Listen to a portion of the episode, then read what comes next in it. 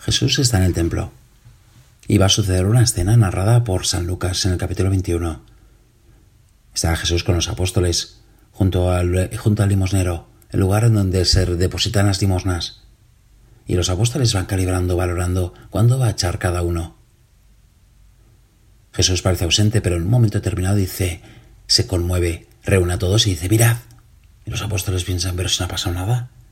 Y sí, Jesús señala una viuda pobre. Le dice, mirad, esta viuda ha echado más que todos los demás. Todos los demás han echado de lo que les sobra, pero esta viuda, pasando necesidad, ha dado hasta aquello que necesita, esas dos monedillas. Y Jesús se conmueve. Hoy vamos a hablar sobre la virtud de la pobreza, la que conmueve a Jesús. Y la podremos definir como la podríamos definir como aquella virtud que nos enseña a medir cuál es la verdadera riqueza, que es justamente aquellas cosas que no cambiaríamos por dinero, como por ejemplo el reino de los cielos.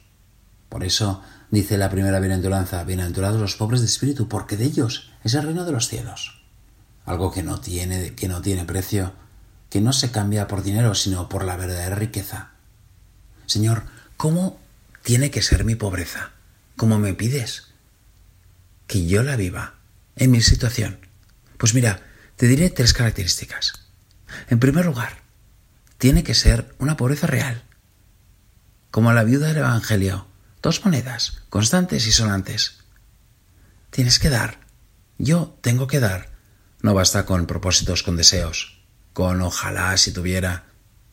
Para eso te puede servir esta anécdota. Una madre está con su hijo de seis años y le pregunta, hijo, ¿darías a Jesús el mejor coche que tuvieras? Y el niño dice, por supuesto, mamá. Y la madre continuó, ¿darías a Jesús todo el dinero del mundo? Por supuesto, mamá. Y la madre preguntó, ¿y darías a Jesús tu bici? Y el niño contestó, no, ni hablar. La madre se sorprendió y dijo, a ver, ¿estarías dispuesto a dar el mejor coche, todo el dinero? ¿Y por qué no estás dispuesto a dar la bici? Y el niño, sentido común con patas, dijo, es que la bici la tengo. Es que sí, la pobreza es la virtud más instantánea que existe, más material que podemos vivir hoy mismo. Como Zaqueo en el Evangelio, ¿te acuerdas? Interrumpe la cena para decir, Señor, tal cual, voy a devolver todo el dinero, todo el dinero defraudado a los pobres. Tú y yo también podemos hacer un propósito. ¿Qué propósito de pobreza tengo para esta cuaresma? Segundo lugar, la pobreza debe ser necesitada. Es decir, debo dar de lo que me falta, como la viuda. Para eso te cuento esta anécdota. Al hombre más rico del mundo, una persona le preguntó, ¿hay alguien más rico que usted? Y él respondió, sí, hay una persona que es más rica que yo. Y contó esta historia. Fue durante el tiempo en el que no era ni rico ni famoso. Estaba un día en el aeropuerto de Nueva York cuando estaba, vi a un vendedor de periódicos. Quería comprar un periódico y al tenerlo en mis manos descubrí que no tenía cambio. Entonces, dejé la idea de comprar y se lo devolví al vendedor. Le dije que no tenía cambio, pero el vendedor me dijo, te estoy dando esto gratis. Y ante su insistencia tomé el periódico. Lo mismo me sucedió dos o tres meses después. Aterricé en el mismo, el mismo aeropuerto, mismo vendedor y también sin cambio. En esta ocasión también me negué, pero él me dijo, Puedes tomarlo porque estoy compartiendo esto de mis ganancias. No estaré perdiendo, así que tomé el periódico. Después de 19 años me hice famoso y conocido, y entonces me acordé del vendedor de periódicos. Comencé a buscarlo hasta que finalmente le encontré, y le pregunté, ¿me conoces? Él dijo, sí. Le pregunté de nuevo, ¿recuerdas una vez que me diste el periódico gratis? Y el vendedor dijo, sí, recuerdo que se lo di dos veces. Y le dije, quiero pagar la ayuda que me diste dos veces. Lo que quieras en tu vida, dime y lo cumpliré. Y el vendedor le dijo, Señor, ¿no cree usted que al hacerlo no podrá igualar mi, ayuda? ¿Por qué? ¿Por qué? Y entonces contestó, te ayudé cuando era un pobre vendedor de periódicos. Y ahora me estás tratando de ayudar cuando te has convertido en el hombre más rico del mundo. ¿Cómo puede tu ayuda igualar la mía? Ese día, dijo a la persona más rica del mundo, me di cuenta de que el vendedor de periódicos era más rico que yo porque no esperó para hacerse rico para ayudar a alguien.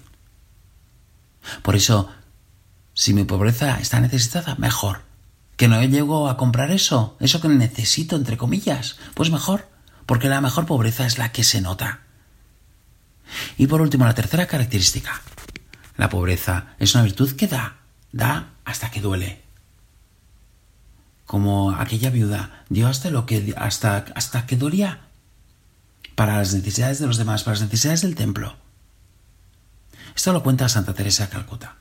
Un día llamó a su puerta a un matrimonio recién casado y le entregó una suma de dinero grande.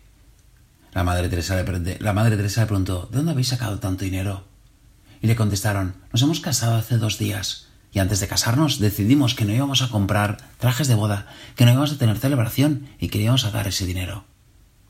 La madre Teresa entendía ese sacrificio, así que le preguntó ¿Pero por qué? ¿Por qué habéis hecho tanto? A lo que contestaron los novios Mira, es que nos amamos tanto que queríamos compartir la alegría del amor con la gente a la que usted sirve. Tú y yo, ¿cómo experimentamos la alegría del amor? ¿Damos hasta que duela? Y entonces yo también al vivir la pobreza me, me intentaré buscar compartir esa necesidad lo ahorrado para Dios, lo ahorrado para los demás, dando hasta que me duele, hasta que me duela. Y así, viviendo la virtud de la pobreza, conoceremos a la esclava del Señor, a la que se ha querido colocar en el último lugar. Y, y nos surgirá ese deseo, ojalá fuera mi madre. Y eso, justamente lo conseguiremos, ese deseo, viviendo la virtud de la pobreza, porque eso, como el reino de los cielos, tampoco tiene precio. Y el Señor nos, da, nos lo da cuando aprendemos a ser pobres.